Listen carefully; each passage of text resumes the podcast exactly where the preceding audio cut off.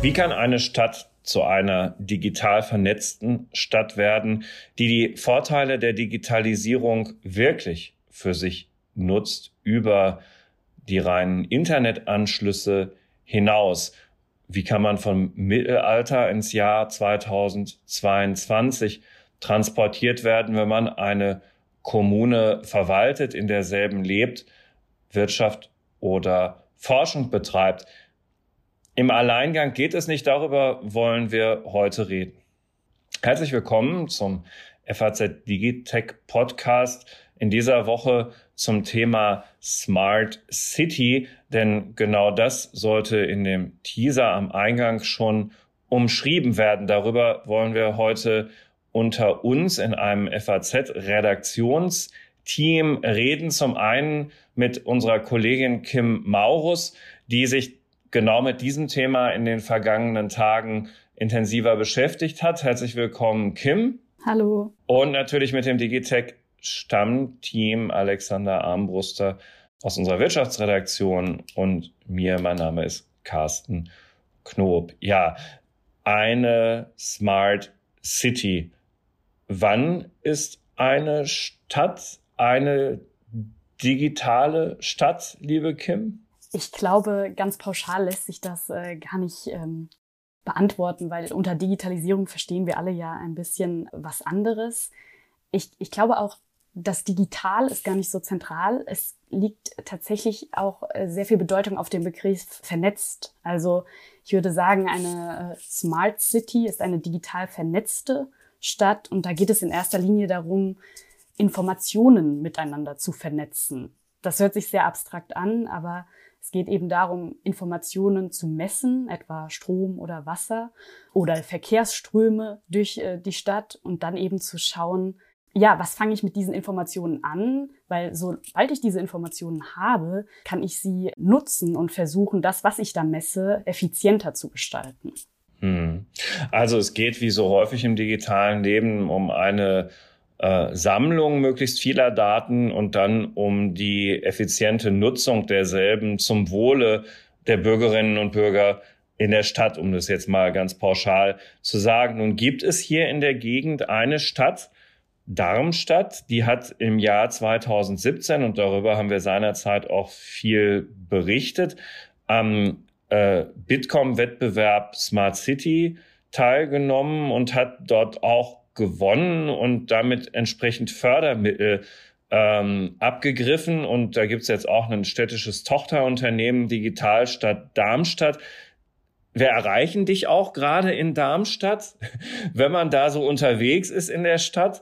Ähm, merkt man davon schon irgendetwas? Also ich glaube, davon merkt man, also merkt man nicht weil oder wenig. Ähm, ich habe jetzt zum Beispiel auf meinem Weg äh, hier in Darmstadt nicht sonderlich viel gemerkt davon, weil sich vieles so ja versteckt abspielt. Also weil es ja äh, darum geht, diese, äh, ja, ich weiß nicht, etwa das Wetter, Wetter zu messen und ob das hm. Wetter jetzt an wie viel Standpunkten in der Stadt gemessen wird, das, das kann ich, das, das sehen vielleicht erfahrene Meteorologen, die sich da auskennen, wie so eine Wetterstation aussieht, eine noch so kleine, aber ich glaube, der, der Normalbürger, der, der merkt das, äh, der merkt das ähm, gar nicht so. Ich glaube, mhm. es ist dann viel mehr ähm, hinterher eben so die Sache. Wenn die Stadt zum Beispiel dann ja diese Daten zur Verfügung stellt, die sie misst und man weiß, okay, wie viel Wasser wird benötigt in der Stadt oder wie viel auch nicht, um etwa ja die die Bäume zu bewässern und äh, damit im Sommer nicht alles äh, irgendwie verdörrt oder oder eben nicht genug bewässert wird und davon haben dann wiederum beispielsweise die Bürger was, weil sie dann eben einen schönen Stadtpark haben, der äh, gut bewässert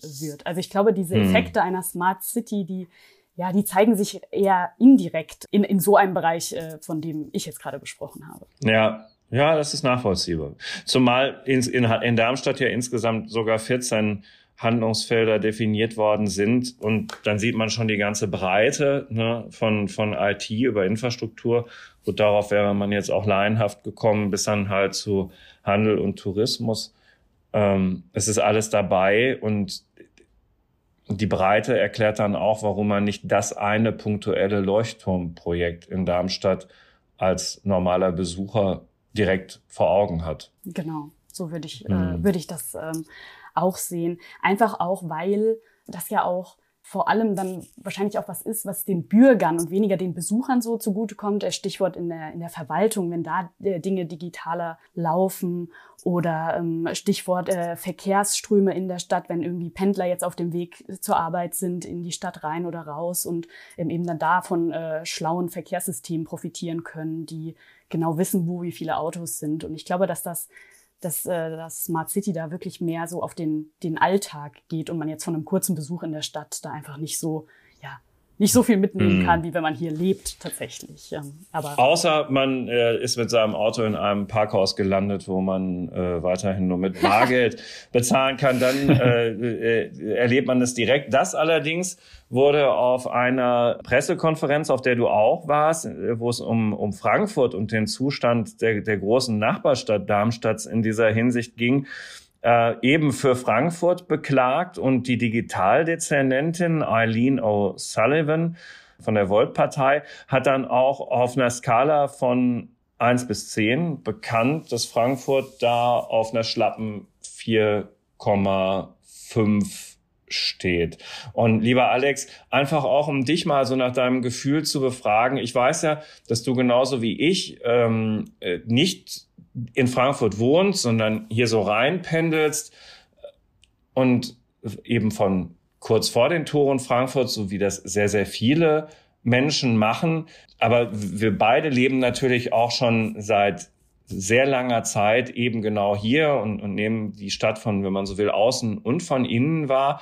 Würdest du denn diesen Eindruck der Digitaldezernentin teilen, dass Frankfurt eher noch eine analoge Stadt ist?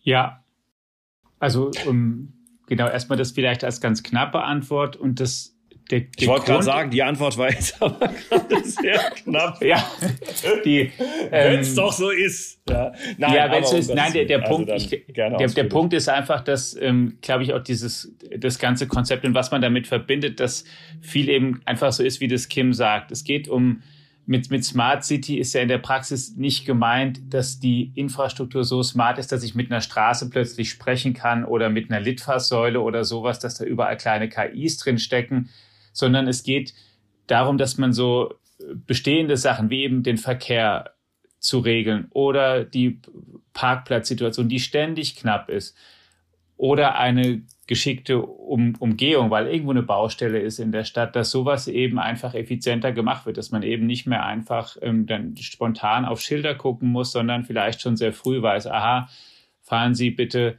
hier schon einfach mal jetzt rechts rum. Das ist besser, als wenn Sie jetzt in den nächsten drei Ampeln warten. Oder dass Ampeln einfach vielleicht, wenn sie zusammengeschaltet sind und man irgendwie messen kann, wie viele Autos sind jetzt insgesamt, dass sich Grün- und Rotphasen vielleicht ein bisschen dynamischer anpassen, dass einfach Verkehr besser fließt und und das ist tatsächlich was, wenn ich nach Frankfurt reinfahre, wo man, ähm, aber vielleicht auch, weil man eben das vorwiegend zum, also ich zumindest zum Rein- und Rausfahren erlebt, wo man die, dies, diesen, das nicht so stark merkt, wie wenn man jetzt in Frankfurt lebt und wirklich häufiger einfach sich im Stadtverkehr über den ganzen Tag hinweg bewegt. Und dann müsste man plötzlich vielleicht dann eben den Eindruck haben, okay, jetzt bin ich aber besser durchgekommen oder man merkt an mehr Tagen am Stück, jetzt bin ich aber einfach besser durch die Stadt gekommen oder ich habe kriege einen klugen Hinweis, wo kann ich jetzt parken, wo ist gerade was frei oder ich kriege ähm, als Bewohner der Stadt, das sind ja sozusagen, das ist das andere Thema neben dem, was ich so im Stadtbild sehe, wenn ich mich bewege, eben ich bin der Bürger in Frankfurt und muss immer wieder Behördengänge erledigen und kann das halt viel leichter tun. Die erledige ich halt nicht in Frankfurt, sondern halt da, wo ich wohne wo man es ansonsten auch mitkriegen würde, dass man eben einfach sich den Gang zur, zur Stadt sparen kann, weil man halt einen bestimmten Dienst im Internet einfach erledigen kann, erfragen kann, weil dort halt, dass die Sachen ausgewiesen sind und so weiter. Oder weil auch, ja, vielleicht erstmal da ein Punkt an der Stelle. Ja, also passt zu dem, was auch Eileen O'Sullivan gesagt hat in dieser PK auf der Kim war, Smart City ist ja auch vor allem dafür da, das Leben der Bürgerinnen und Bürger zu verbessern. Mhm wohl wahr. Interessant ja auch, Frankfurt ist, das haben wir hier in diesem Digitech Podcast auch schon thematisiert, ja die deutsche Hauptstadt der Rechenzentren, wobei das auch für die eine oder andere Kommune in der Umgebung gilt, dass die da auch inzwischen sehr stark von profitieren. Aber erkennbar ist ja auch, dass allein eine solche Infrastruktur, dass da jetzt also ganz viele Rechenzentren stehen und ein bedeutender Internetknoten in Frankfurt ist,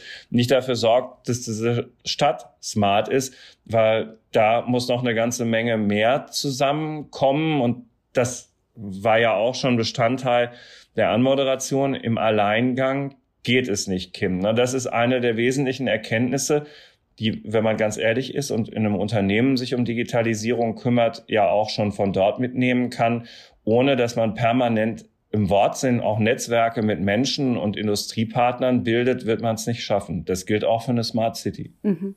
Ja, das, ähm, das ist, glaube ich, das Wichtigste und gleichzeitig auch das Problem, weil es eben sehr schwierig ist, permanent vernetzt zu sein. Also wir, ich spreche jetzt gar nicht von, von einem Unternehmen mit, äh, mit einer Dezernentin in der Stadt. Ich, ich schätze, da, da gibt es regelmäßigen Austausch, sondern dieses große Ganze. Also die Industrie ist mit einzelnen anderen Unternehmen vernetzt. Die wiederum sind mit äh, Immobilienbesitzer äh, vernetzt, um beispielsweise mhm. äh, Häuser grüner zu machen. Also dann hängt da noch die Politik hinten dran. Dann soll, müsste eigentlich es auch bis zum bis zum Privatpersonenhaushalt äh, reichen, ne? dass, dass, dass jeder auch weiß, äh, was, was, was, was passiert denn hier und was ist denn überhaupt möglich. Weil, weil ohne dass ich, wenn ich weiß, es gibt äh, Rechenzentren, ist das vielleicht äh, schön und gut, sage ich jetzt mal, äh, sehr, sehr, sehr äh, pauschal pauschal, aber muss ja auch wissen können, was, was habe ich denn jetzt als äh, Unternehmen davon? Und die Politik muss wissen, was passiert denn da jetzt zwischen, zwischen den ähm, Betreibern der Rechenzentren und den Unternehmen und wie kann die Stadt da vielleicht noch helfen oder fördern oder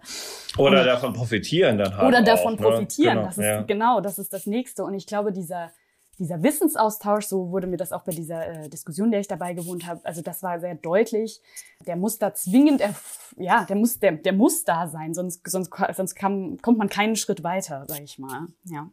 Hm. Ich glaube, dass dieses Thema alleine geht es nicht eben, also auch sowohl innerhalb der Stadt gilt mit den ganzen jetzt mal Stakeholdern, die es gibt, aber auch eben wenn es darum geht, dass, dass Städte da zusammenarbeiten müssen, damit man skalierbare Lösungen kriegt, weil es ja ähm, schlicht einfach zu teuer wäre in sehr vielen Fällen, wenn jede Stadt und Frankfurt ist da vielleicht noch eine Ausnahme, weil sie einfach eine relativ große Stadt schon ist, aber wenn jede kleinere Stadt kann sich das gar nicht leisten, für viele Dienste eigene Apps programmieren zu lassen und das in Auftrag zu geben und die Infrastruktur zu bauen, alleine aus Kostengründen müssen sich da auch natürlich viele Städte oder am besten auch vielleicht sogar Bundesländer oder sowas zusammentun, dass man eben für so Sachen, ich meine, jede Stadt hat ein Standesamt, Einwohnermeldeamt und so weiter. Da gibt es bestimmte Dienstleistungen, die überall dieselben sind. Für die kann man auch eine Lösung insgesamt entwickeln, die dann einfach kostengünstiger ist, als wenn da jede Stadt dieses sich gar nicht leisten kann, eben IT-Unternehmen damit beauftragen muss und dafür dann vielleicht viel Geld ausgibt.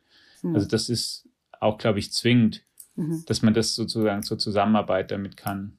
Was dann aber wiederum noch mal mehr Aufwand bedeuten würde, ne? weil man dann noch mal mehr Absprachen treffen muss und sich noch mal mehr vernetzen muss. Und da hatte ich auch bei, bei dieser Diskussion, wie gesagt, äh, den Eindruck, dass, dass das dann teilweise auch ja das größte Problem ist, dass bis man dann mal an einen Tisch kommt, beziehungsweise selbst wenn man das dann geschafft hat, bis dann die Genehmigungsprozesse durch sind und so weiter, dass das einfach sehr viel Zeit in, in Anspruch nimmt und, und, und sehr lange dauern kann, sozusagen. Ja, und dass es natürlich dann auch um Sachen geht, die, bei denen man auch immer überlegen muss, möchte man das alles und möchte man alles nutzen, was geht, denn die, denn die Frage ist ja, ich meine, viel Daten zu erheben und ständig zu messen. Natürlich kann man dann viel optimieren, Verkehrsflüsse und so weiter. Und man kann auch, ich, ich mache mal ein extremes Beispiel, aber was mir ein Bekannter auch sagte, der das in China mal so erlebt hat. Ich kann natürlich jeden Autofahrer wahrscheinlich erwischen, der zu schnell fährt oder über eine rote oder eine fast rote Ampel geht oder ein Fußgänger, der mal über eine rote Ampel geht, wenn ich fast alles mit Kameras überwache. Und mhm. der sagte mir dann auch aus China, dass er mal dort eben war und dann mit, mit, mit Bekannten und einer ist wohl halb über eine rote Ampel gegangen und dann kam kurze Zeit später schon ein Polizist, hat ihm ein Knöllchen gegeben und er fragte wie und dann zeigte der ihm auf seinem Smartphone einfach das Bild, wie er gerade über die halbrote Ampel eben da ging. Und mhm. das war völlig eindeutig identifiziert, weil sie bei der Einreise schon natürlich so fotografiert wurden, dass man, dass die Datenbank schon weiß, wer es ist und wusste dann, und sozusagen, das ist ein, in einem gewissen Sinne smart. Ne? Die, mhm. Es ist viel Überwachung, viel Daten, aber es ist halt auch ähm, einfach Überwachung, ne? die, mhm. bei der man sich halt immer fragen muss, das kann man positiv nutzen, das kann man auch ähm, negativ nutzen. Ich glaube, die Politik macht sich da auch Gedanken drüber, weil das natürlich immer auch der Vorwurf ist, der dann schnell ähm, kommen kann. Ja. Deswegen auch zum Beispiel diese, äh, die Eileen O'Sullivan von äh, Volt, unsere Digitaldezernentin in Frankfurt, sie auch immer wieder betont hat, es ist für die Bürger und wir müssen in diesem langen Prozess Transparenz herstellen. Die Bürger müssen wissen, was passiert, äh, mit welchen Daten, beziehungsweise so konkret äh, ist, ist die Planung in der Stadt jetzt, glaube ich, noch gar nicht, aber es soll eben diese urbane Datenplattform geben in den nächsten Monaten, wo eben diese Daten gesammelt werden sollen. Und da hat sie dann wirklich in jedem zweiten Satz betont, naja, das ist auch für Bürger, dass sich auch Bürger einbringen können, dass sie auch Daten einsehen können und dass dieser Prozess eben so, Proze ähm, so transparent wie möglich gemacht werden wird. In dem Bemühen, chinesische Verhältnisse zu verhindern, auch darüber reden wir ja immer wieder, Alex, schießen wir Deutschen hat auch manchmal etwas über das Ziel hinaus, was Umgang mit Daten angeht. Ne? Natürlich, absolut. Ja. Das will ich gar nicht. Ähm, es ist, ähm, wie soll ich sagen, wir sind, äh, glaube ich, um es mal sehr höflich zu formulieren, bis wir in die Gefahr geraten, in ein, eine solche Abwägung zu treffen, wie sie in China dringend notwendig ist, müsste hier erstmal noch einiges passieren. So ist es. Aber äh, Kim, Kim, sag doch mal, wo, wo, also im Übrigen so ganz en passant, ne, weil du sagtest Halbrot. Es ist tatsächlich auch in Deutschland strafbewehrt, bei Gelb über die Ampel zu fahren mit seinem Auto. Das wird gerne vergessen. Aber sei es drum. Also wenn man Pech hat und den Polizisten stört das, hätte der sogar die Möglichkeit. Aber ähm, das nur. Ja, ich sag dir nur, Rande. was du ja. halt.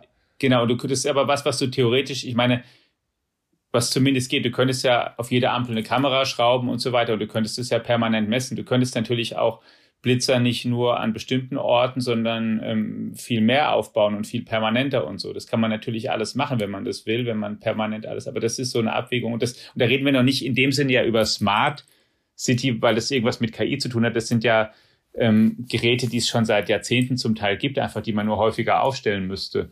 Also das ist gar kein, ähm, das ist kein, kein, kein Hightech in dem Sinne, ne, was da das Thema ja, wäre. Hm. Aber äh, wo wir gerade bei Beispielen sind, ne, das ist ja aus China, ist es ja ein konkretes Anwendungsbeispiel jetzt auch gewesen.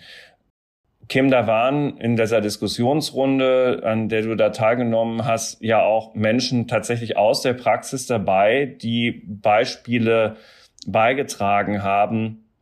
Zum Beispiel unser Energieversorger Mainova hier in Frankfurt arbeitet mit einem Start-up zusammen. Evertree heißt der. Schilderst du mal kurz, worum es dabei geht bei dieser Smart City-Anwendung? Mhm. Genau, also das ist auch so ein klassisches Beispiel, wo man, glaube ich, äh, jetzt nicht über so sehr über Datenschutz nachdenken würde, weil es eben um äh, die Daten, die erhoben werden, äh, betreffen das Wasser in, in, in der Erde in, in erster Linie. Und zwar geht es darum, dass die, ähm, ja, die städtische Bepflanzung, also die Bäume auf den Verkehrsinseln, in den Parks etc., dass die ja einen Bedarf an Wasser haben und dass das jetzt auch durch die vergangenen Jahre, durch äh, immer mal wieder trockene Zeiten, teils ja äh, sehr aufwendig ist, dann da dagegen zu steuern. Und was sich Avatree da überlegt hat, gemeinsam mit Manova, ist, dass wir, dass diese, diese Bewässerung der Bäume automatisiert abläuft, je nachdem, wie groß der Bedarf ist. Also es werden Sensoren in die Erde ge gesetzt, die dann die Feuchtigkeit im Boden messen und dann in einem nahestehenden Tank signalisieren, ich brauche jetzt Wasser von dir oder, oder ich brauche kein Wasser von dir. Und da, das ist halt so ein Beispiel, wo praktisch die Sensoren für einen arbeiten und auch dieser Tank, in dem da dieses Wasser ist, der zeigt auch an, wenn jetzt der Tank sich zum Ende neigt, der zeigt dann auch an, ich brauche jetzt mehr Wasser und dann wird, kann er nachbefüllt werden. Und dieser ganze Bewässerungsprozess, der ja eigentlich, der auch sehr viel Zeit äh, in Anspruch nimmt oder nehmen kann, der wird sozusagen durch diese Sensorik ähm, automatisiert und, und auch bedarfsgerecht. Ich glaube, das ist auch ein wichtiger Punkt. Also diese, diese Ressourcenschonung von Dingen, dass man eben nicht zu viel Wasser an der einen Stelle und zu wenig an der anderen Stelle hat, sondern dass man das Wasser für die Bäume eben so verteilt, dass es bedarfsgerecht ist. Das ist eigentlich ganz cool. An der Stelle lernt man direkt, dass eine Smart City sehr viel auch mit Nachhaltigkeit zu tun mhm. haben kann, mit einer Antwort auf Herausforderungen des Klimawandels, die ja in Städten extrem sind. Gerade auch wenn ich viele Hochhäuser baue, wird es noch komplizierter, auch mit den Temperaturen in der Stadt. Und dafür ist es dann ja schon auch eine spannende Antwort. Und es gibt noch so ein anderes Beispiel, das, das du auch erwähnt hast, Kim.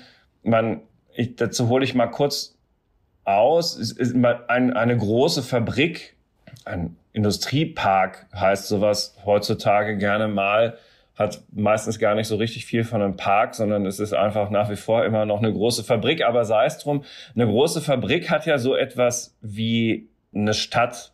Also das sind Tausende, manchmal Zehntausende Menschen, die da jeden Tag ein- und ausgehen und die verrichten da so ihre Dinge.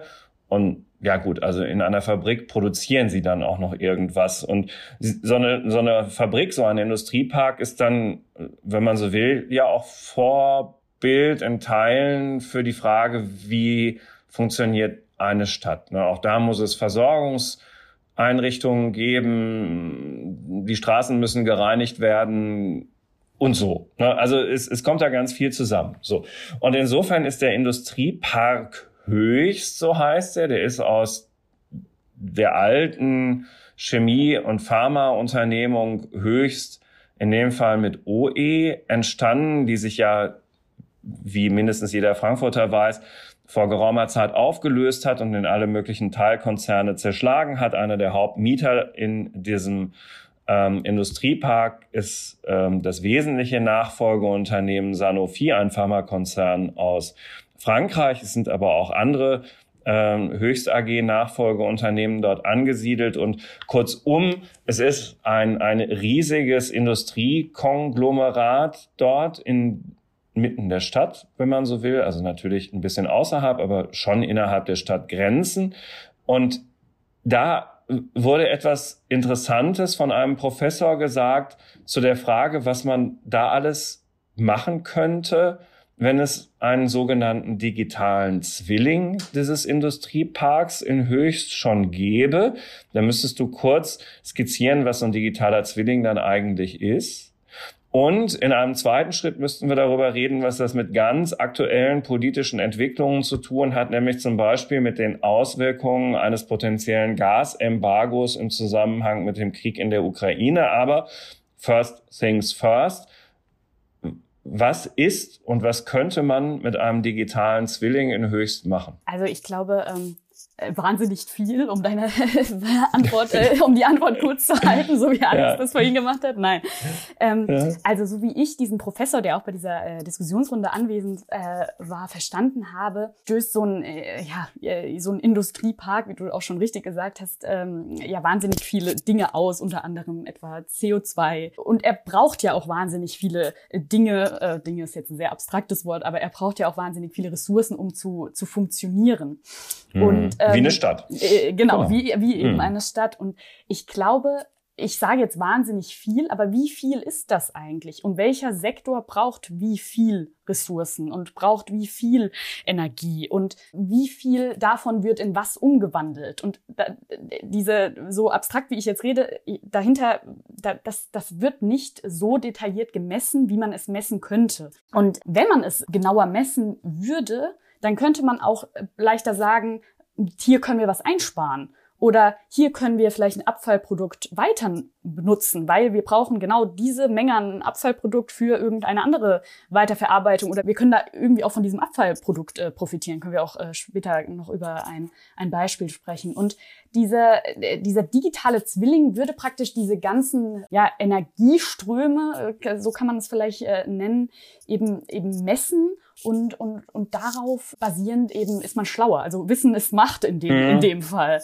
Ähm, genau, und die, die zweite äh, Fra Frage, so hatte er es auch nämlich dann ganz grob mal äh, formuliert, wenn man, äh, was den Ukraine-Krieg äh, jetzt betrifft, wenn man das alles messen könnte, könnte man auch leichter sehen, wer oder welcher Sektor, welche Energieströme wären denn von einem ähm, Gasembargo, äh, sollte es äh, jetzt äh, äh, kommen oder auch nicht ähm, und wann, wann auch immer, dann könnte man eben schauen, welche Energieströme wären davon besonders betroffen und was, wo würde, ja, wo würde ein großer Schaden entstehen, so habe ich ihn verstanden. Und man wäre eben vorbereitet auf, auf die Situation, weil man eben mehr Wissen darüber hätte, was genau da eigentlich wie ähm, verbraucht und ver verwendet wird. Das ist übrigens was, was im da kann ich nochmal bekräftigen, was ich vorhin auch schon mal zur Smart City oder zu dem Konzept generell sagte. Das ist das, was wir da in dem Punkt schon als smart verstehen, dass wir einfach mehr wissen über einen Prozess, über den wir heute schon einiges wissen, aber eben noch mehr wissen könnten. Es geht um, da wird eben praktisch auch nicht komplett was ganz Neues erfunden, sondern auch heute gibt es ja Planungsabteilungen in Unternehmen, in Behörden und so weiter, die halt sagen, okay, jetzt planen wir mal das nächste halbe Jahr oder das nächste ganze Jahr oder die nächsten fünf Jahre und planen dann mit so gut es geht eben, nämlich mit dem Wissen, was sie haben, was müssen wir einkaufen, wie viel können wir vielleicht verkaufen, wo kriegen wir die Sachen her und natürlich haben die auch heute schon Notfallpläne. Was machen wir, wenn unser eines Rechenzentrum vielleicht ausfällt oder was machen wir, wenn hier eine Lieferung mal ausfällt? Haben wir dann bestimmte Sicherheiten? Das sind ja alles Fragen, mit denen sich die alle schon heute beschäftigen und es gibt halt jetzt einfach mit sozusagen technologisch ist es möglich, eben über diese Sachen noch mehr Informationen zu sammeln und es eben einfach noch besser zu können, noch besser planen zu können, noch kleinteiliger planen zu können, weil man halt einfach Algorithmen, Daten, Sensorik und so weiter hat, um das Ganze zu tun. Und dann ist auch Smart hier wieder, also das Smart, dass wir das nicht mit Intelligenz verwechseln, sondern es ist Smart, wir haben von was, was wir schon was haben, dann einfach noch mehr und können dann Sachen, die wir eben heute schon machen, dann einfach vielleicht noch besser machen. Und das ist halt auch vielleicht die Planung mit, wie viel Abwärme entsteht, wie viel, wie kann ich ausgleichen, wenn ein bestimmter Input fehlt und so, weil ich das dann einfach eben genauer messen kann. Mhm. Und was dieser ähm, Professor Hannes Utikal ist, äh, ist sein Name auch ähm, gesagt hat, was ich sehr ähm, aufschlussreich fand. Er meinte, na ja, wir setzen uns jetzt ganz unabhängig vom Ukraine-Krieg ja Klimaziele oder haben uns sehr strenge, ambitionierte Klimaziele gesetzt. Wie viel CO2 wollen wir einsparen? Aber es herrscht überhaupt keine Transparenz darüber, welche Werte wo, wie, wann äh, gemessen werden, was und wo man diese diese Einsparungen vornehmen kann. Also auch ganz unabhängig von jetzt aktuellen politischen Krisen haben wir ja diese langfristigen Klimaziele, die wir irgendwie gar nicht erreichen können, wenn wir gar nicht eine konkrete Strategie dort dort dorthin haben. Wenn wir einfach nur sagen, wir haben ein Ziel, aber wir wissen überhaupt nicht, wie wir da hinkommen, weil das zugrunde liegende nicht fehlt, dann dann ist das eigentlich ja recht auswegslos, beziehungsweise da kommen wir ganz schnell dann in, in ja, wie, wie halten wir dann diese Klimaziele ein oder wie erreichen wir die dann? Ist, ist dann eine, eine sehr offene Frage. Mhm. Ja, das ist es, glaube ich, sowieso. Und damit das nicht immer so klingt, als ob wir hier jetzt dann tatsächlich ausschließlich über irgendwelche Veränderungen sprechen, die in einer noch nicht wirklich absehbaren Zukunft greifbar werden, wenn dann tatsächlich mal Gedanken zusammenkommen und man eins und eins zusammenzählt, kann auch im Rahmen der hier schon angesprochenen Zusammenarbeit von verschiedenen Akteuren auch zügiger was dabei rauskommen. Und das Beispiel sollten wir auch gerne nochmal anfügen, weil Wasserstoff ist ja schon auch in aller Munde jetzt, wird wieder stärker beachtet als zwischendurch schon mal. Und hier im Rhein-Main-Gebiet, und dazu zählt Darmstadt sowie halt eben der Main-Taunus-Kreis oder auch die Stadt Frankfurt, eben genau die Orte, äh, an denen wir jetzt überall sitzen und miteinander verbunden sind. Da fahren schon vom kommenden Jahr an 27 Züge mit Wasserstoffantrieb, was eine ziemlich coole Sache ist, wenn man sich das mal so überlegt. Und was hat damit genau der Industriepark zu tun, liebe Kim? Also wir haben hier vorhin schon über die Abfälle einer Stadt ge gesprochen und Wasserstoff ist tatsächlich so ein, ein Nebenprodukt der chemischen Produktion dort. Und diese 27 Züge, von, von denen du gesprochen hast, das sind, die werden im Industriepark mit diesem Wasserstoff betankt und können dann sozusagen, ja, von, von Januar 2023 an da fröhlich durchs Rhein-Main-Gebiet tuckern. Und das ist ja auch smart, so wie Alex es vorhin äh, definiert hat, beziehungsweise auch einfach diese Vernetzung von, wir haben hier auf der einen Seite ein, eine Ressource, die aber ein Abfallprodukt ist, in, in, in dem Fall der, der, der, des Industrieparks höchst. Aber auf der anderen Seite haben wir Züge, die mit diesem Abfallprodukt noch, noch überhaupt erst funktionstüchtig werden. Und da, das ist so diese, diese Vernetzung, von der wir auch eingangs gesprochen haben.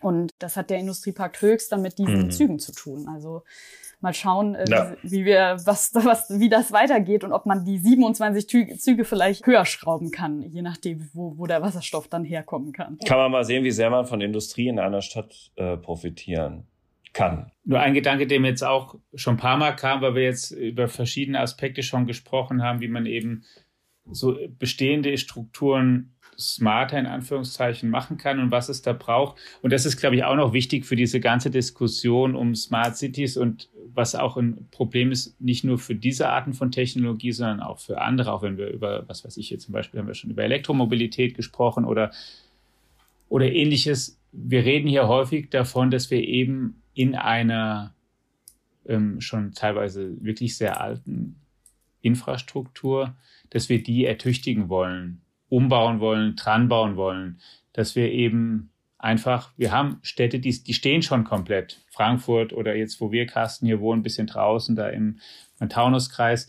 Straßen sind verlegt, die Häuser gebaut, Schienen verlegt, Schulen und so weiter. Auch die Leitungen schon längst natürlich hier, bevor die Häuser kamen. Und es ist einfach ein sehr, sehr großer Unterschied, wenn man auf so eine bestehende Infrastruktur, wenn man da ganz neue Technik einbauen will oder wenn man jetzt am Reißbrett eine smarte Stadt völlig neu entwerfen würde. Das ist vielleicht auch noch als Hinweis nämlich gut, dass es auch Projekte gibt, wie zum Beispiel Toyota, das in Japan machen, die ja wirklich eine intelligente Stadt auf der grünen Wiese quasi einfach ganz neu bauen wollen. Und dann hast du ganz andere Möglichkeiten, weil du dann ganz andere Leitungsarten verlegen kannst. Da kannst du Sensoren schon ganz grundsätzlich verbauen in die grundsätzliche. Du musst nicht nachher nochmal Löcher bohren oder graben und dann was einbauen, sondern du baust es direkt mit auf und du baust es direkt so, dass es für diese Technik optimal ist, weil du natürlich, du kannst, es ist immer eine Sache von, wie gut sind die Geräte, die du einsetzt und wie gut ist sozusagen die Infrastruktur, auf der die fahren. Und natürlich, weil es sozusagen im Ex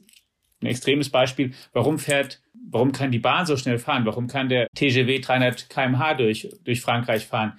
Weil natürlich eine ganz spezielle Infrastruktur da ist, nämlich die Schiene in einer bestimmten Art und Weise, das ermöglicht ihm, das geht denn diese Ho Hochgeschwindigkeit zu erreichen. Auf einer normalen Straße hier mit zehnmal abbiegen geht es nicht, weil das gar nicht zum System passt. Und wenn du von KI, Sensoriken und allem, was es heute gibt, eben sprichst, man kann, wenn man das von Grund auf baut, hat man einfach mehr Möglichkeiten und kann es ganz anders aufbauen und einbauen, als wenn du eben in diese bestehenden Städte jetzt dir sagst, die sind jetzt da und wie kriegen wir denn da jetzt die ganzen Dinger rein? Wo auch schon Leute übrigens natürlich wohnen und so, wo sozusagen alles am lebenden Objekt passiert. Ich glaube, das ist auch in dem Zusammenhang nicht unwichtig. Klar, äh, die Dedicated Tracks vom TGW sind schon ziemlich cool.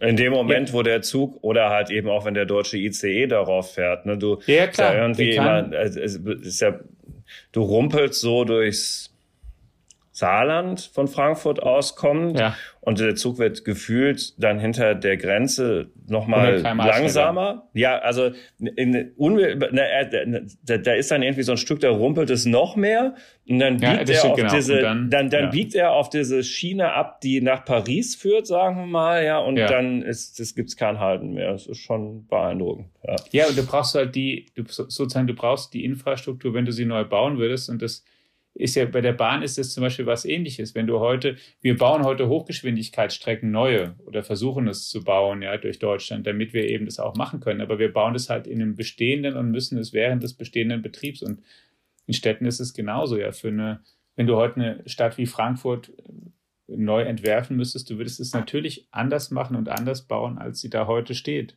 Ja, es ist ja gut, dass sie da steht, wie sie da steht, einerseits. Ne? ja, ja, das ähm, ist, andererseits, ich weiß ja, was ich meine. Äh, da, also genau, man muss sich halt noch mehr unterhaken, weil da ja auch überall in den Gebäuden schon Menschen sind, die ihre eigenen Interessen verfolgen. Das Entscheidende ist, dass sie an einem Strang ziehen. Kim, die Eileen O'Sullivan hat sich einen ehrgeizigen Zeitplan gegeben, um das zum Abschluss auch noch zu sagen. Wir hatten ja festgestellt, sie gibt sich im Moment eine 4,5 auf einer Skala bis 10. Sie hat aber ein Ziel und das soll schon in vier Jahren erreicht sein. Genau. Ähm, sie, sie wurde das gefragt und dann hat sie recht äh, ehrlich gesagt, ich meine, ich bin jetzt mal ehrlich, hat diese 4,5 genannt und meinte dann aber auch nach kurzer Überlegung, nein, äh, sie glaubt in den äh, kommenden vier Jahren, die da die V-Ampel-Koalition noch im, im äh, Römer waltet, will sie die, die Stadt auf eine Note sieben oder acht bringen. Also ganz genau hat sie sich nicht festgelegt und Herr äh, Schwebel, der Geschäftsführer der Wirtschaftsförderung, der diese Diskussionsrunde ähm, moderiert hat, sagt dann auch so, dafür müssen wir jetzt mal applaudieren, dass es sei ja ein sehr äh, ehrgeiziges Ziel. Und dann, genau, gab es ein bisschen Applaus im Saal und, und mal schauen. Also ich habe mal geschaut, Smart steht, glaube ich, zwölfmal im, im Koalitionsvertrag. Wenn man, wenn, man da, wenn man da nach Stichpunkten sucht, das steht auf jeden Fall einiges drin, was umgesetzt werden soll zum Beispiel auch automatische Parktickets etc., von denen wir es ganz am Anfang hatten. Und ich bin mal gespannt, äh, ob das in den kommenden vier verbleibenden Jahren noch, noch möglich sein wird, dass man da wirklich also, auf eine sieben oder acht kommt. Wobei das ja auch eine Selbsteinschätzung ist. Da, da macht man es sicher gerne ein bisschen schöner, als es, als es ist. Das stimmt. Aber wir können die Stadt Frankfurt und die zuständige Dezernentin oder die Dezernentinnen, es gibt ja auch noch Wirtschaft und so weiter, in dem Fall Stefanie Wüst von der FDP ja mal daran messen und zum Ende der Römerkoalition mal darauf zurückkommen, wie weit die denn gekommen sind. Das versprechen wir schon jetzt, drücken äh, der Stadt deshalb ganz uneigennützig den, die Daumen für den Aufbau der urbanen Datenplattform. Das soll ja schon, du hattest es erwähnt, auch schon sehr bald losgehen. Scheint eine wichtige Voraussetzung für all das zu sein, was hier geplant ist. Und danken ganz herzlich für deine Zeit, liebe Kim, und Ihnen, liebe Hörerinnen und Hörer, für Ihr abermaliges Interesse am FAZ Digitech Podcast, der Sie ja mit einem bunten Strauß wirklich sehr breit diversifizierter Themen aus der Digitalisierung und der Mobilität Woche für Woche überrascht. Auch dort an der Stelle schön, dass Sie diese Überraschung mit uns teilen, wie es Woche für Woche weitergeht. Erhalten Sie sich Ihre Neugier, schauen Sie in die FAZ Digitech App, um auch unter der Woche auf dem Laufenden zu bleiben, was es aus diesen Branchen Neues gibt. Bleiben Sie gesund und bis ganz bald.